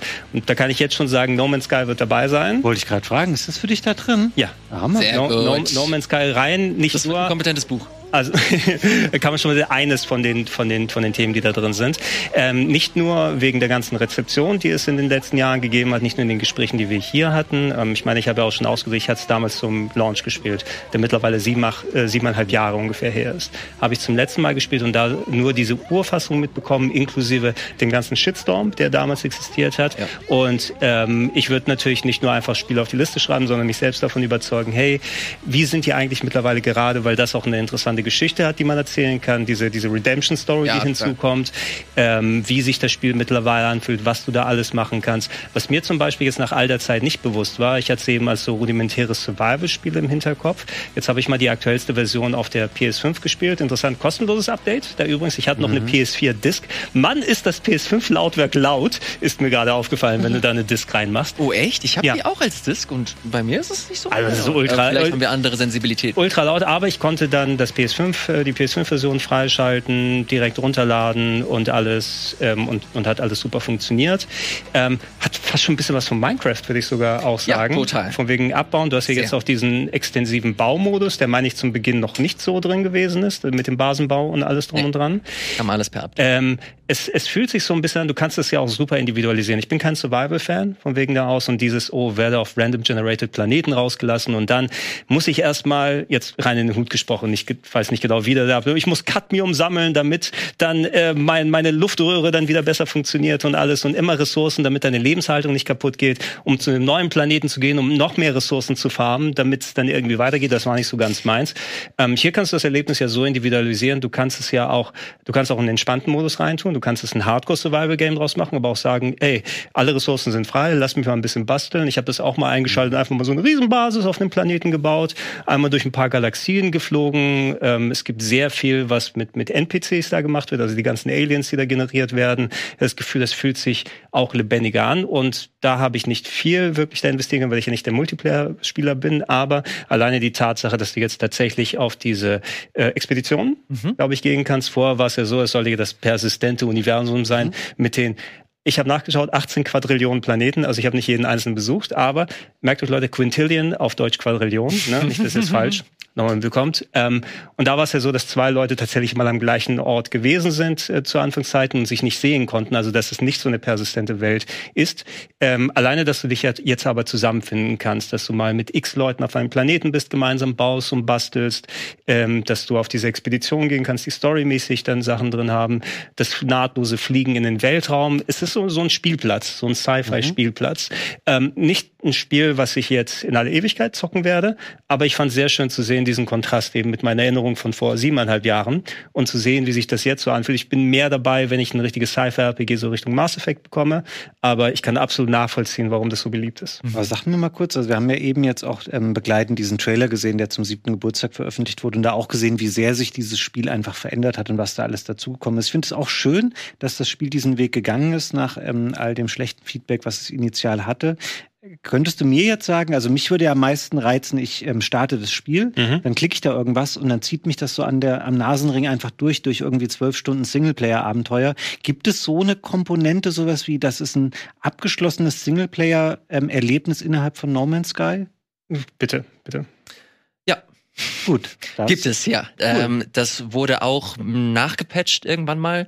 Aber es gibt eine äh, komplette Kampagne, die Mhm. du spielst. Ist, glaube ich, äh, die Atlas-Kampagne.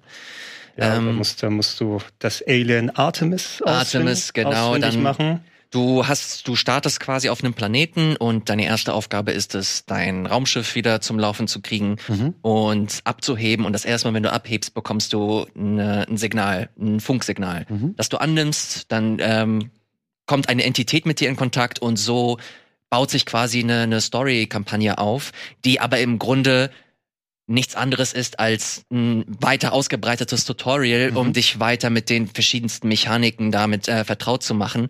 Trotzdem ist das runtergebrochen eine, eine Kampagne, die du spielen kannst, auch komplett im Singleplayer. Ähm, Finde ich persönlich auch ziemlich cool, weil du jetzt vor wenigen Monaten noch mal eine Endgame-Kampagne dazu bekommen hast. Mhm. Das bedeutet, wenn du die abgeschlossen hast, kannst du noch mal zusätzliche äh, Kampagnen freischalten, die dann dir noch mal Zugang zu Endgame-Sachen ähm, äh, geben.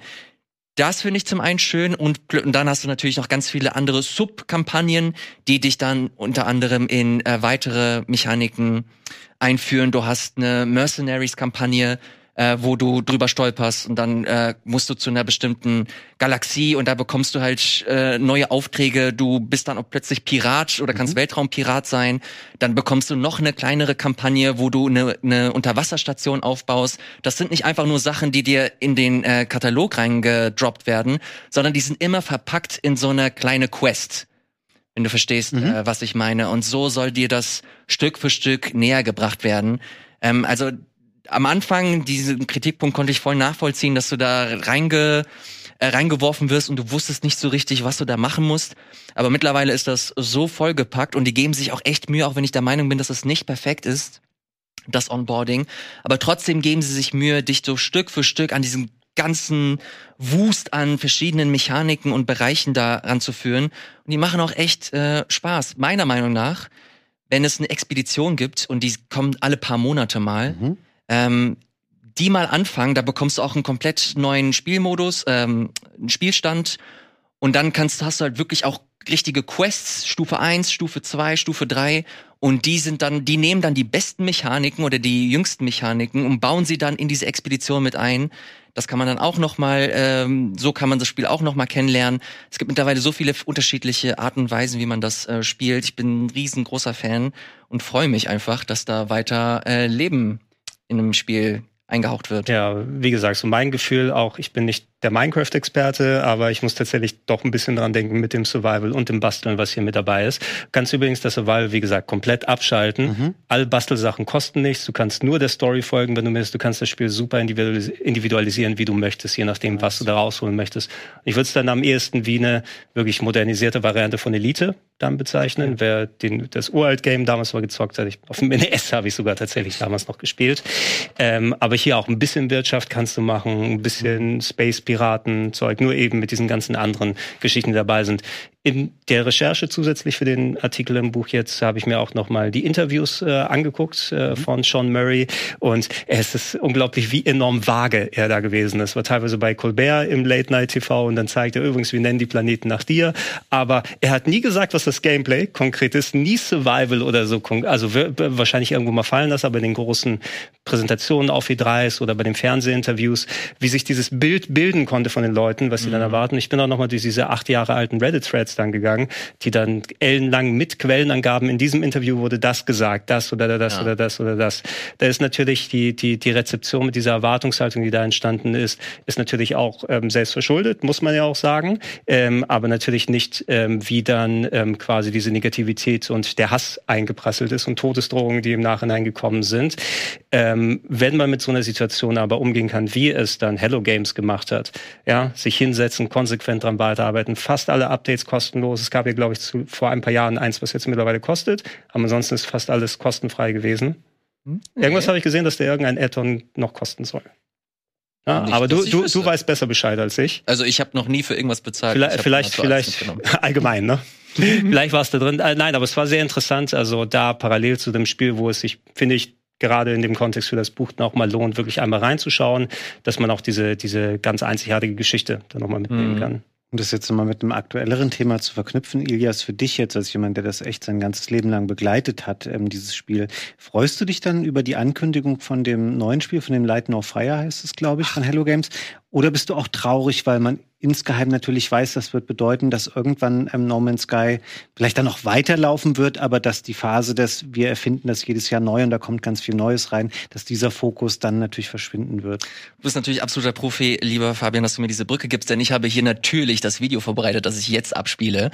Äh, Light No Fire hat mir, ich will nicht zu pathetisch klingen, aber ein bisschen Freudentränen in die Augen äh, gebracht. Solange es nur die Augen sind.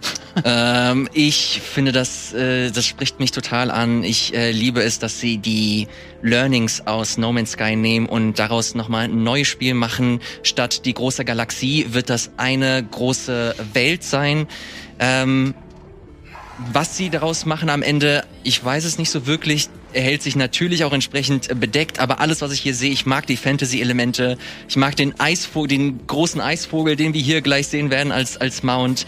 Ähm, das, der ganze Vibe, der holt mich äh, sofort ab. Ich finde das alles sehr, sehr schön und äh, freue mich, dass sie äh, No Man's Sky oder die Mechaniken von No Man's Sky weiterentwickeln, ein neues Setting aufbauen und sowohl der Name als auch das Endbild, was wir hier gleich sehen werden, deuten darauf hin, dass das weiterhin im No Man's Sky Universum spielt. Das ähm, macht das die Marke und das, das Spiel selbst noch mal ein bisschen breiter. Ich kann mir sehr gut vorstellen, dass beide Spiele persistent laufen und da Hand in Hand gehen. Ähm, ich freue mich da, ich freue mich da wirklich, wirklich sehr drauf, mehr zu erfahren will da nicht mit zu großen Erwartungen reingehen und eventuell werden sie das auch als Early Access oder so veröffentlichen. Lass sie machen.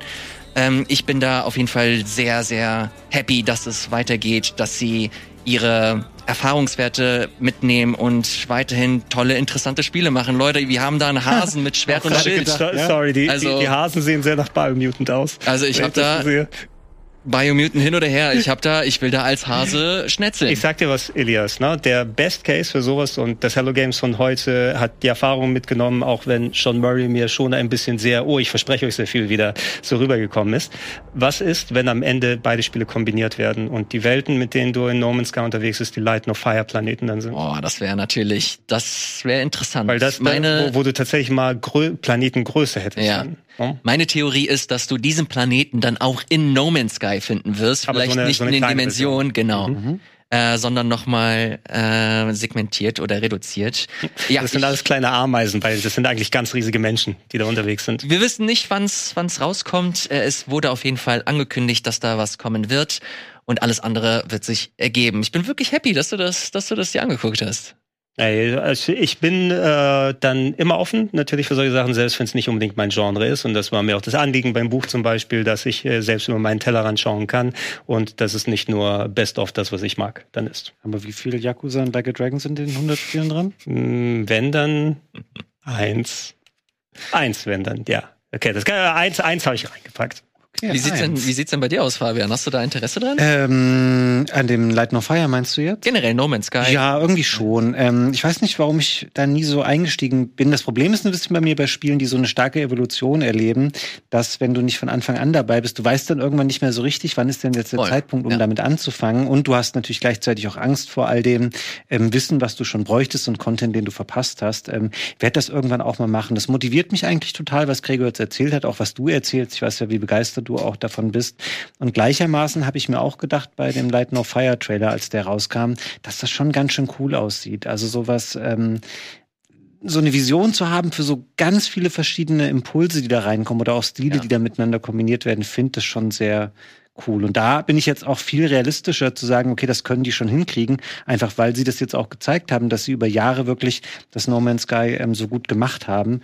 Ähm, ich glaube nicht, dass sie ähm, alle Fehler, die werden, das wird sicherlich auch nicht alles perfekt funktionieren von Anfang an, Definitiv. aber das wird, glaube ich, nicht so ein holpriger Weg werden wie bei No Man's Sky. Die werden schon eher jetzt wissen, ähm, wie viel dürfen wir versprechen und wie können wir Sachen auch einlösen. Äh, von daher finde ich beides nach wie vor ähm, Mhm. spannend. Und wenn ich irgendwann noch mal Zeit habe, also eigentlich nie wahrscheinlich, dann würde ich auch noch mal No Man's Sky spielen. Du, ich kann das voll nachvollziehen. Ist wie gesagt echt äh, nicht ohne. Der Einstieg ist ein bisschen anspruchsvoll, aber ich kann zumindest sagen, wenn man die Zeit da rein investiert und das Setting äh, einen anspricht, dann wird man äh, definitiv dafür belohnt. Das ist ein sehr ähm, besonderes Spiel meiner Meinung nach. Auch besonders sehe ich hier Golden Sun 1 und 2. Warum? Das wird jetzt wohl für die Nintendo Switch kommen, beziehungsweise für Nintendo Switch Online. Mhm. Das wird den Game Boy Advance Katalog ergänzen.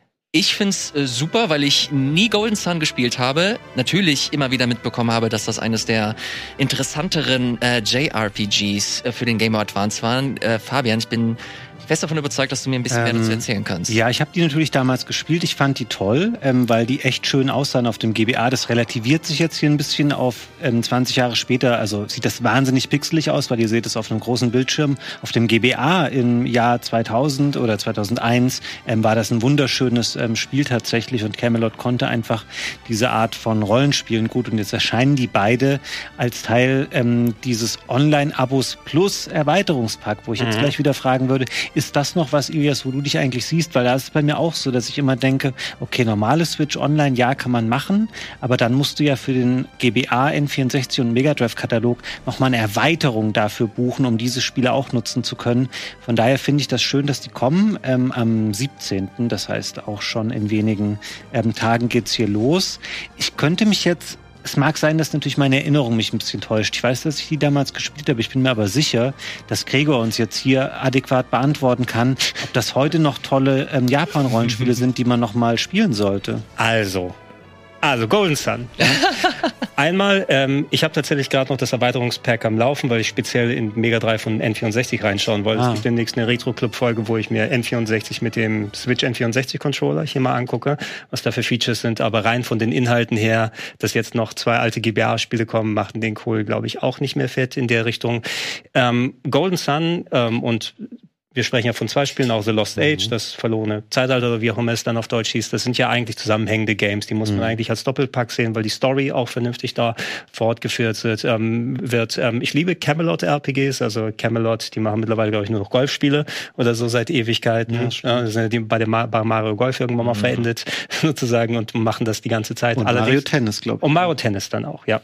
Äh, haben aber so für solche Sachen wie Shining Force gemacht. Ähm, es gab diese fantastischen Mario Golf und Mario Tennis RPGs auf dem Game Boy Color, würde ich sagen, Game Boy Advance. Nochmal, und die haben diesen ganz eigenständigen Stil. Ähm, was cool an Golden Sun ist, sehr schönes Kampfsystem für damalige Zeit. Nette Renderoptik auf jeden Fall, coole Musik und so weiter. Ähm, vom Dungeon Design hatte man schön coole Rätsel, die dabei sind. Ich war nie der allergrößte Fan davon, weil mir waren sie als Handheld-Spiele zu redselig. Ja, da waren so lange Cutscenes mit dabei und wirklich manche Bahnfahrten bestanden nur daraus, einen Textkasten nach nein. dem anderen dann voranzumalen für 20 Minuten. Und das war mir für ein Handheld-Spiel, damals habe ich solche Games auch eher so dann für mich bewertet. Ähm, ich hätte es natürlich auch in den GameCube-Adapter damals reinpacken können und dann zu, zu Hause spielen können, aber für unterwegs wollte ich schon ein bisschen kleinteilige- kleinteiligeres Erlebnis und das hat es mir so ein klein bisschen madig gemacht. Nichtsdestotrotz, es sind coole Games, ähm, es sind wahrscheinlich bei vielen von euch da draußen die Kindheitsspiele, sie gezockt haben und es ist äh, auch äh, in meiner Top 100 der RPGs mit dabei. Sehr gut. Auf Oh, Platz wow. 100. Ernsthaft? Ja. Ich, Ganz ich, ich freue mich da äh, riesig drauf. Ähm, kleiner Hack bezüglich äh, Nintendo Online beziehungsweise dieser Erweiterung. Ich bin Teil eines Familienpakets. Und da, wenn man fünf Leute hat, äh, kommt man da mit einem lächerlichen Preis weg. Ja, also ich, da, was ich zahle, glaube ich, nicht keine 10 Euro. Die, die brauchen aber kein Ehezertifikat oder sowas, damit man da das Abo abschließt. Ich glaube nicht, nee. Und wohlgemerkt im Jahr. Also ich zahle, keine Ahnung, vielleicht 10 Euro, 12 für das ganze Jahr. es sind, und du hast es sind den- 40 pro Jahr, die du abschließen kannst fürs Ja, Erweiterungspaket. es ist generell, es ist schon günstig im Vergleich zu den anderen, aber Ja. du darfst es halt nicht in den Leistungen vergleichen, weil natürlich bei Nintendo kriegst du halt gar keine ähm, aktuellen äh, Ja. Spiele da einfach Ja. mit drin. Du hast das, ist da einfach ähm, undenkbar. genau, du hast diese drei Retro-Konsolen, natürlich die Online-Fähigkeit, die du so Ja. standardmäßig dazu bekommst, den äh, Mario Kart Erweiterungspack, Ja. also dass du die Mario Kart Strecken hast und so ein Animal paar- Crossing das- Animal Crossing, so ein. Tun noch irgendwie. so, so ein Genau. Kleinkram, aber das ist es auch schon. Ne? Also so viel mehr ist da nicht. Ähm, für Leute, Familienpack macht Sinn, weil wenn Leute, du Leute hast, die dann sagen, okay, für meine Kids habe ich eine Switch und da ist Animal Crossing drauf und die wollen sich damit verbinden, dann ist ja klar, dass du es so machst. Ich würde jetzt nicht nochmal, nachdem ich alle meine Videos dazu gemacht habe und ausprobiert habe, wohl nicht nochmal 40 Euro im Jahr dafür ausgeben. Äh, kann ich voll verstehen. Ich finde es auch schade, dass sie da so, ein- äh, so ein bisschen äh, langsam sind, was so ihr Katalog angeht. Die haben da so krasse Sachen. Äh, du hast N64 ist ja mittlerweile äh, Teil davon, aber du hast den ganzen GameCube, der glaube ich auch ganz gut laufen würde auf der äh, auf der Switch und auch die N64, SNES ähm, Spiele oder der Katalog ist da noch bei weitem nicht an seinem Potenzial oder am Grenzen seiner äh, seines Potenzials angekommen.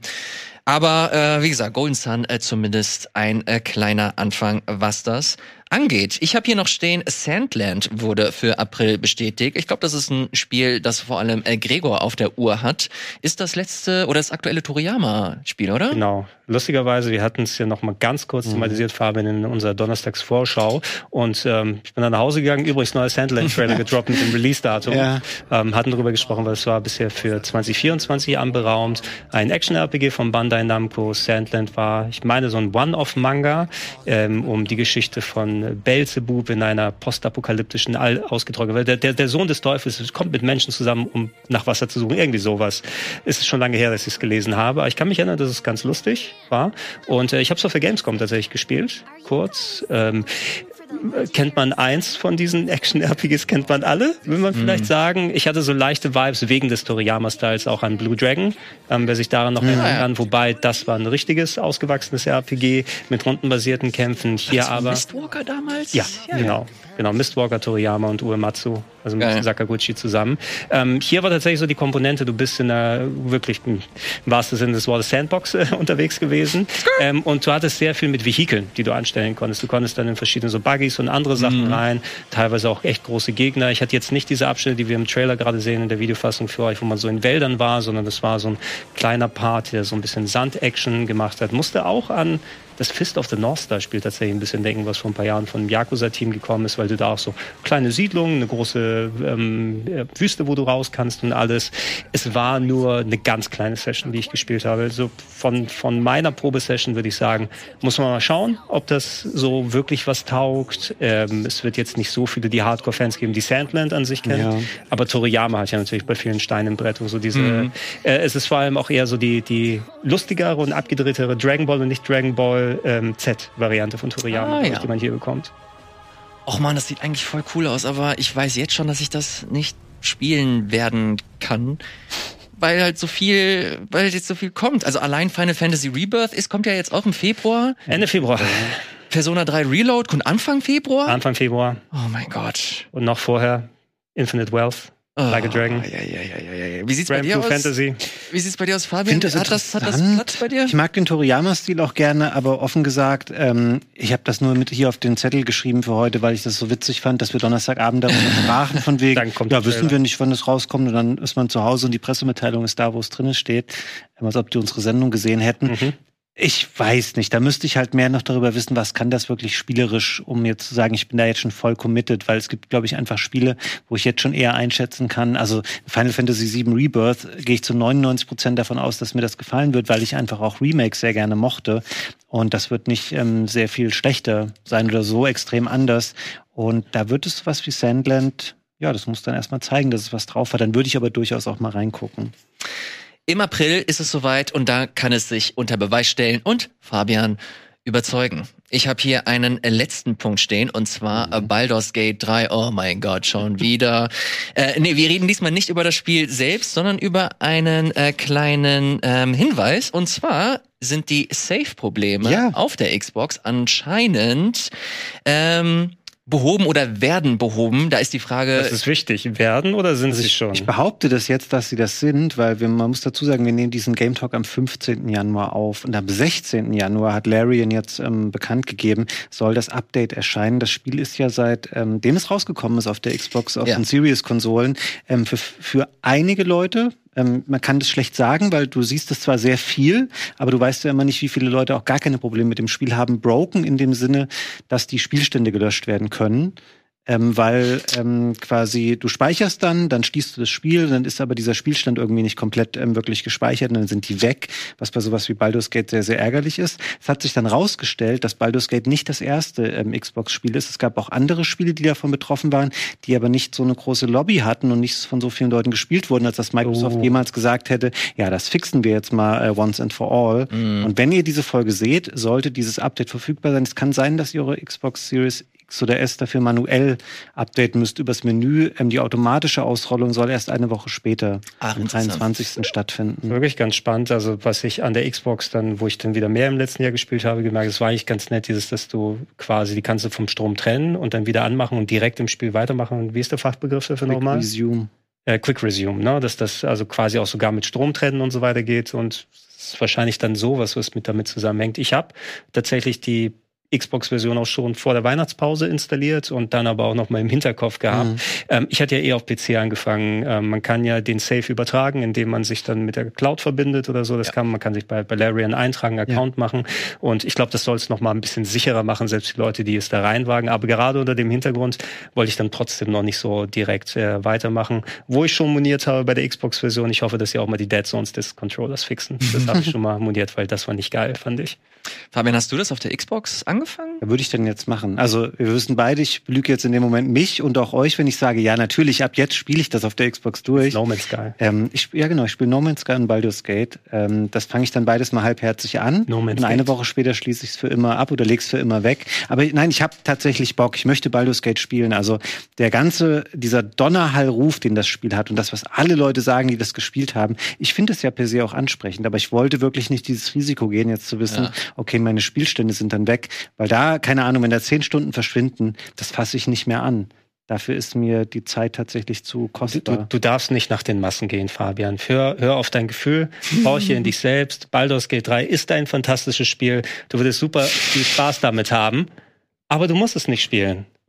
Ja, niemand niemand, ja, niemand es ja zwingt es dir auf. Das ist ja auch ein bisschen, ich möchte einfach immer. Okay, Papa im Lego. Nee, das ist so, also so von wegen, wie oft habe ich gehört, guck dir mal Rick and Morty an. Ich weiß, dass mir wahrscheinlich Rick gefallen würde. Ich habe absolut keinen Bock drauf. Hallo, du hast noch nie Rick and Morty gesehen? Nee. Was ist denn jetzt los? Jetzt haben wir nur noch fünf Minuten, jetzt brauchen wir aber noch, brauchen wir aber noch 50, um das zu besprechen. Es ist vollkommen in Ordnung, dass ich kein Rick and Morty Nee, schauen sorry, will. Gregor. Disqualifiziert aus. Findest du Rick and Morty gut? Ich hab's geguckt, ja. Das ist doch wohl Hammer. Ja, ja. Ey, wie viele Fantasien da in Ja, einer Folge und, drin und hast. das, äh, da, dem widerspreche ich nicht. Es ist bestimmt Hammer. Es ist bestimmt toll. Ja, warum guckst du es denn ich hab nicht? keinen Bock.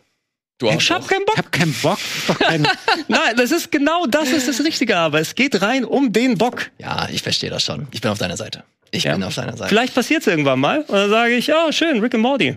War nett. Ne?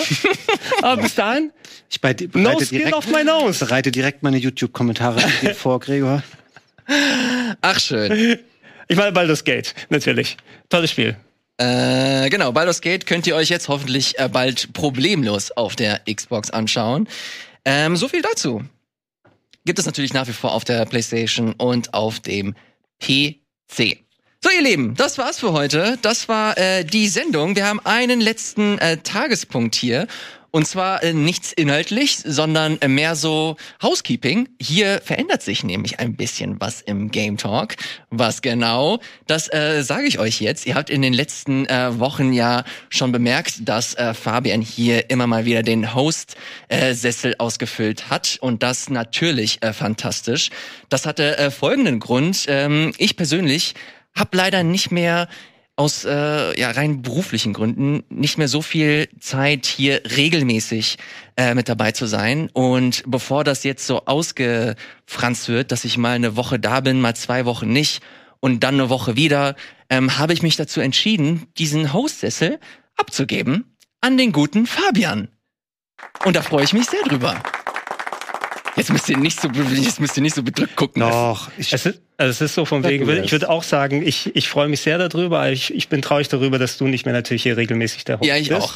Ich weiß, dass es aber bei Fabian in sehr guten Händen natürlich ist. Das ist ganz lieb, dass ihr das sagt. Ich möchte aber dennoch noch mal kurz sagen, lieber Elias, du hast es ja wirklich über einen langen Zeitraum hier gemacht in Game Talk und das finde ich auch zu einer Institution hier auf Rocket Beans gemacht. Ich habe noch mal ein bisschen zurück überlegt, wie der Game Talk entstanden ist. Der Game Talk ist daraus entstanden, dass wir und ähm, das war damals auch noch unter meiner äh, Ägide als Redaktionsleiter für Games, wir sagenhaften Format namens Reboot vor die Wand gefahren haben, glaube ich ungefähr sieben Folgen lang gemacht haben, dann gemerkt haben, ah shit, das kriegen wir gar nicht auf die Kette und es ist auch gar nicht so beliebt und die Leute wollen das gar nicht sehen. Dann haben wir es bleiben lassen, waren alle super traurig. Und dann habt ihr beiden und ich glaube der liebe Wirt ähm, sich irgendwann hingesetzt, einfach mit so einem ähm, handgemalten Game Talk Logo und angefangen über Games zu Das, quatschen. war, das waren die ähm, Imitationen, so dieses GameStar Game Talk. Ja, das Logo. war die ich fand das gute- sehr lustig. Das war die Regie, ja. ja, ja. Und daraus ist ein ähm, Format erwachsen, was sich wirklich sehr, sehr schön entwickelt hat, was ähm, ihr beide und ähm, besonders auch du, Ilias, der hier fast immer war, ähm, geprägt hat und zu einem wirklich guten Format ähm, gemacht haben, was ähm, einfach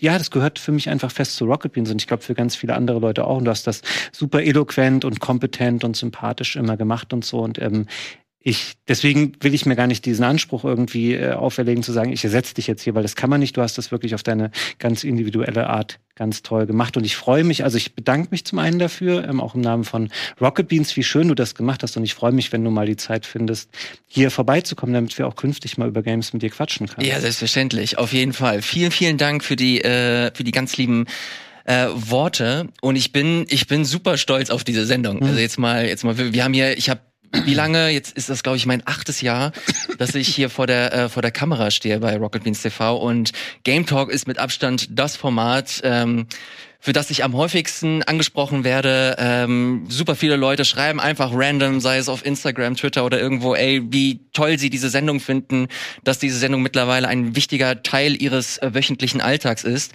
Und das erfüllt mich mit äh, sehr großem äh, Stolz, dass wir das äh, geschafft haben, mit Gregor und der restlichen äh, Gaming-Redaktion hier eine Sendung aufzubauen, die ihr cool findet. Das war immer unser Ziel und dass wir das geschafft haben. Ähm, finde ich persönlich einfach sehr, sehr schön. Ich bin aber jetzt auch der Meinung, dass das auch einfach Zeit ist, ein bisschen äh, Platz zu machen, weil wie gesagt, äh, ich will das, ich will das hier nicht so ausfranzen lassen. Das verdient die Sendung auch einfach nicht. Und ähm, dadurch, dass ich hier als Freiberufler immer äh, dabei war, hatte ich auch immer nur maximal einen Tag Zeit, hier für die Sendung was zu machen. Und ich glaube, mittlerweile hat diese Sendung eine, eine Größe und eine, es hört sich doof an, aber eine Relevanz erreicht, die einfach ein bisschen mehr Liebe erfordert. Und ich glaube, dass das bei äh, Fabian, der hoffentlich auch mehr Zeit bekommt, äh, diese Sendung hier weiter redaktionell weiterzuentwickeln, gemeinsam mit Gregor und dem Rest, ähm, dass das insgesamt einfach eine, ein sehr, sehr guter Weg und eine gute Entscheidung insgesamt ist für die Redaktion, für diese Sendung und hoffentlich auch für euch. Ich weiß, dass Fabian hier lange vor mir äh, sich als äh, Moderator mehr als nur äh, behauptet hat und ich überhaupt keine äh, Sorgen habe, dass das hier fantastisch und auch noch besser weitergehen wird. Von daher äh, bin ich gar nicht so wehmütig, wie ich äh, vielleicht äh, gedacht habe, weil ich weiß, ich äh, übergebe die Sendung in guten Händen. Das wird hier alles smooth weiterlaufen und ich kann äh, beruhigt meines Weges gehen. Weißt du, Elias, wenn du, wenn du mal wieder zwischendurch hier dabei bist, ich spare mir die Like a Dragon Spiele auf dafür, Sehr wenn du wieder da bist und ich glaube zusammenfassend, also ich kann da jetzt nichts ergänzen, was ihr beiden gesagt habt. Ich würde sagen, bis hierhin hatten wir eine echt gute Zeit. Gregor, wir und, hatten eine gute Zeit. Und äh, wir werden eine echt gute Zeit in Zukunft haben. Ich freue mich drauf. Absolut. Äh, vielen, vielen Dank auch nochmal an dieser Stelle. Nicht nur an Fabian, an Gregor, sondern auch nicht nur die Gaming-Redaktion, sondern auch alle, die sich hier zugetraut haben, äh, mitzumachen und äh, über ihre Videospiele zu erzählen. Vielen Dank an die Regie, an äh, Paul, Ellen, äh, Jörg, äh, Timo, Clara, Julius, ich habe Namen vergessen bestimmt, aber äh, dass ihr immer on the fly da wart und äh, diese Sendung mit uns äh, gemeinsam gefahren habt, sehr sehr schön. Vielen Dank an euch da draußen, die jeden jede Woche zugucken. Ähm, es hat mich wahnsinnig gefreut. Dieses Kapitel geht jetzt für mich tatsächlich erst einmal komplett ähm, wird komplett für mich geschlossen. Da muss ich auch mit umgehen. Aber wie gesagt, ich bin äh, natürlich äh, bereit, immer mal wieder hier vorbeizuschauen, spätestens beim Jahresplauschangriff. Äh, ja, da biete ich dann. mich für an. Und ansonsten vielen, vielen Dank. Macht's gut und bis zum nächsten Mal, wenn euch diese beiden Kollegen hier im Game Talk begrüßen. Macht's gut. Tschüss.